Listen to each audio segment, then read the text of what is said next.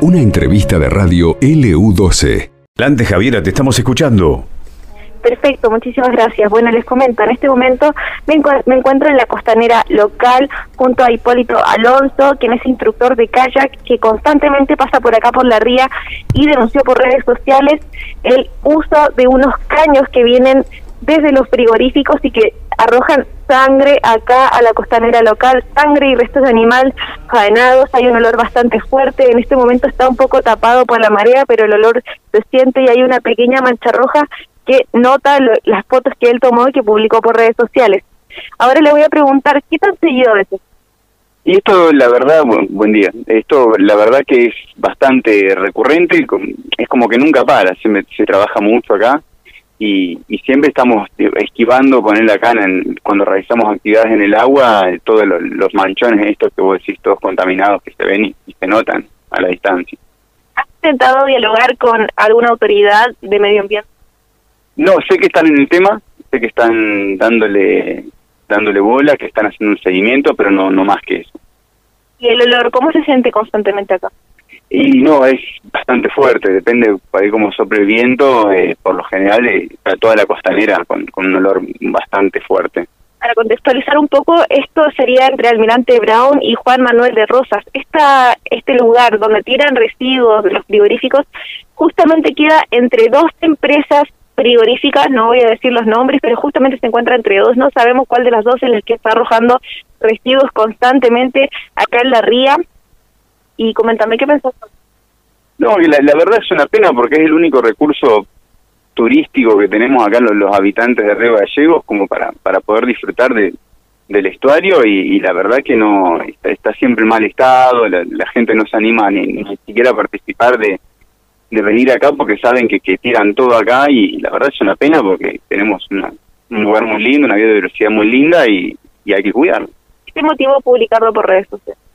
Eh, que no, no no está bien, no está bien, hay que hay que cambiarlo e, este este paradigma que tenemos, hay que empezar a cuidarlo, lo nuestro, que son recursos que son invaluables, que los tenemos que usar, la única manera de cuidarlos es tomar conciencia que estas cosas están pasando y que la gente se involucre hay personas que me comentabas antes de eh, comenzar esta entrevista que se bañan incluso por estas cosas. Sí, los días lindos es increíble. Acá los días lindos ves chicos metidos, todo el mundo viene y se mete acá. Y está lleno de pescadores siempre, eh, ahora hay pescadores, o sea, es un foco de contaminación que, que no está bueno. Eh, así que, que habría que, que, cambiar eso un poco para, para tener un lugar más lindo.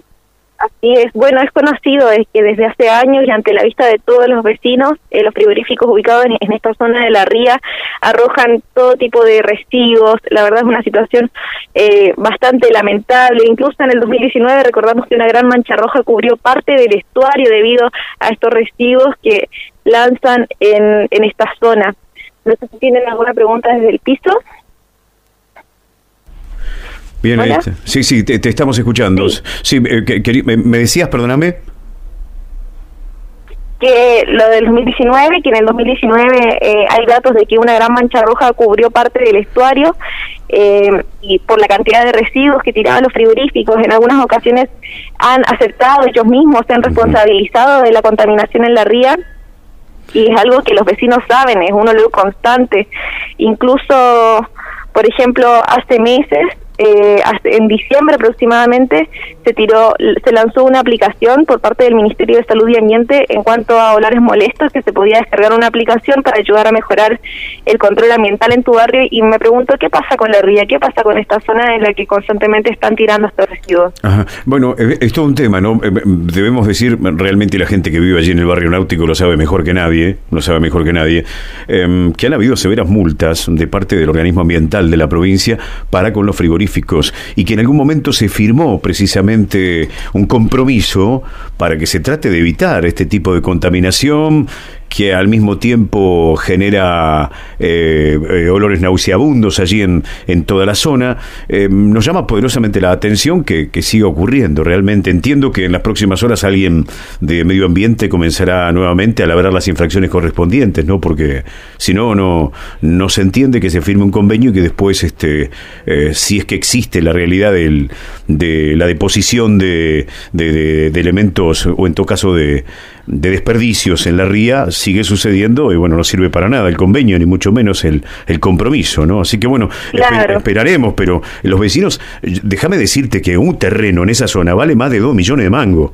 y no se puede vivir los días donde el viento te pega de ese lado, no se puede respirar, es una cosa espantosa. Ahora está irrespirable la zona, el, el olor es bastante fuerte. Respecto a eso, eh, recordemos que en el 2018 los distintos ministerios del gobierno provincial presentaron un proyecto llamado Evaluación, Diagnóstico y Propuesta de Gestión Ambiental para minimizar el impacto de olores en la planta frigorífica de Río Gallegos. Y me pregunto ahora, 2022, ¿qué está pasando? ¿Por qué continúa? ¿Por qué acá eh, el vecino Hipólito Alonso nos comenta que es algo que ve siempre, es algo que los vecinos visibilizan siempre? Claro, pero sabes una cosa, además es muy notorio, es muy notorio, porque vos tenés gente que permanentemente realiza actividad física allí en ese sector, y en los caños se puede observar cuando el agua viene de color rojizo, cuando el agua que va a parar... ¿Cómo se ve ahora? Color rojizo la zona y hay un montón de aves comiendo estos residuos. Claro, claro, tal cual, tal cual, Javiera.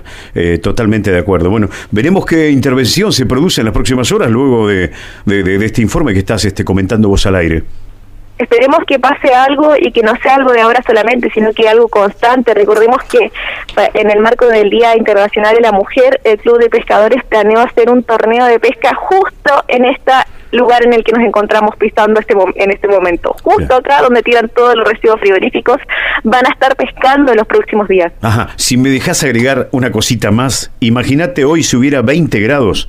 18 grados. El olor sería insoportable. Imagínate, claro, exactamente. Gracias, Javiera. Perfecto, continuaremos informando. Muchas gracias. Hasta luego. Esto pasó en LU12, AM680 y FM Láser 92.9.